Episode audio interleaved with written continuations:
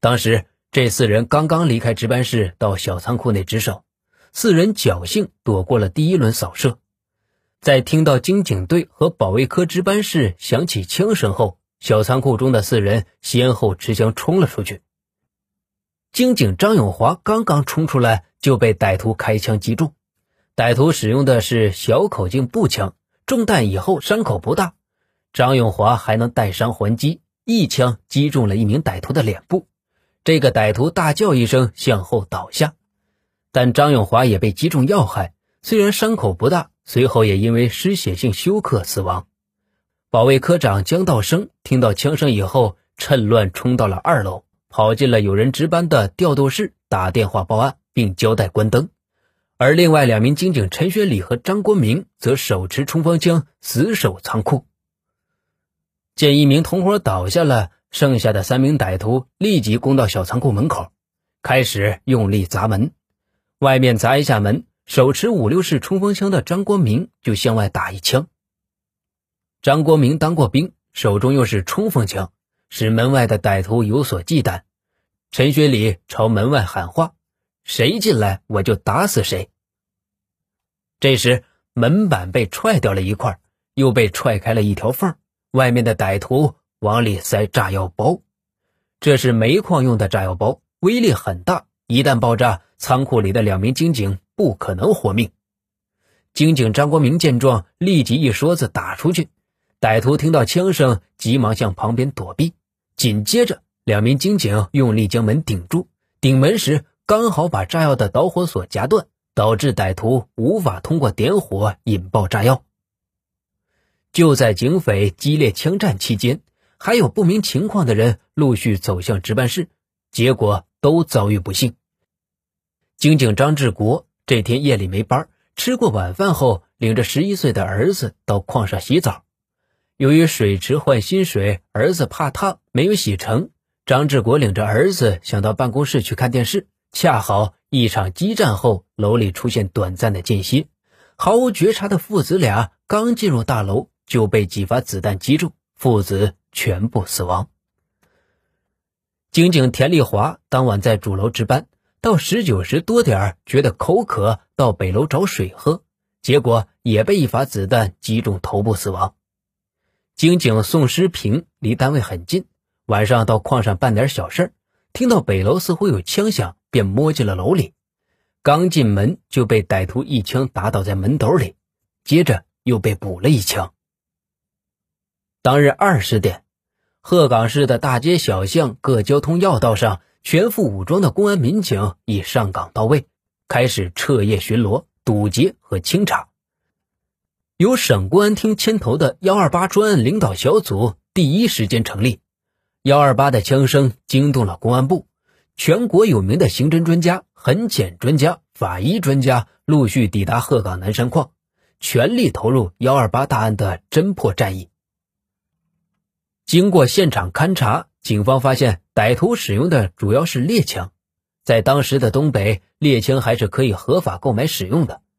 仅鹤岗一地，合法猎枪就有近千支，周边几个市县的合法猎枪总数不下上万把，所以从枪械追查歹徒几乎是不可能的。刑侦专家经过现场勘查，对歹徒的作案手法分析后，认为这些歹徒相当专业。动作娴熟，枪法准确，分工明确，心理素质非常好，肯定不是初犯，而是惯犯。经过一番艰苦的摸排查，专家们的意见渐渐统一，破案的突破口应该在第十一号尸体上。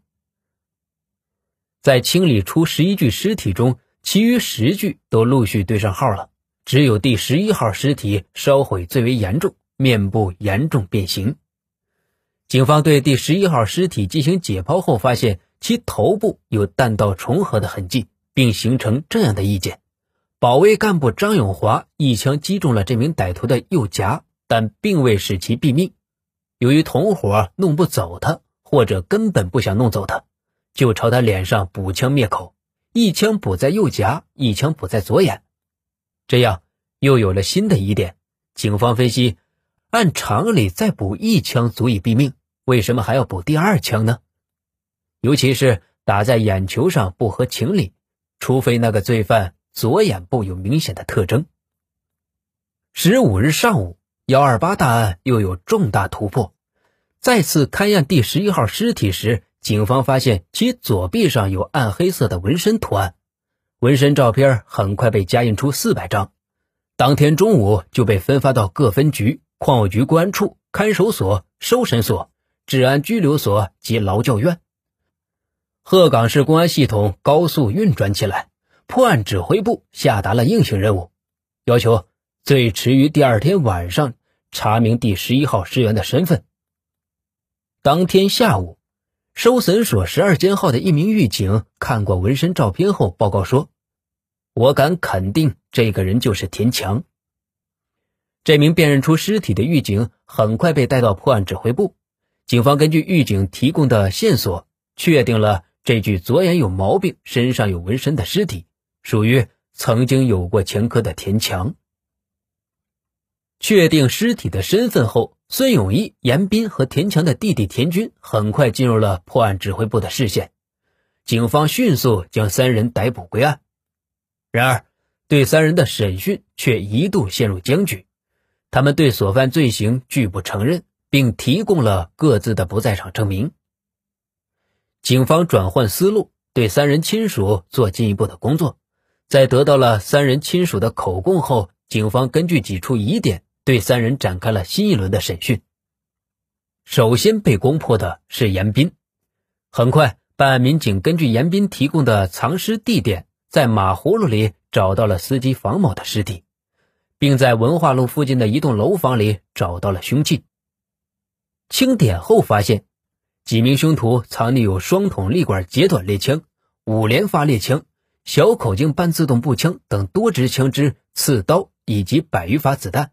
火力形同一个小型军火库。当这些武器弹药摆在孙永义面前时，他先是一愣，然后不由自主的跪下了，交代了自己策划犯案的全部经过。一九九五年三月二日，鹤岗市中级人民法院开庭公开审理孙永义、严斌、田军抢劫杀人案。同年三月十一日上午。在省高级人民法院召开的宣判执行大会结束后，三名罪犯立即被押赴刑场执行枪决。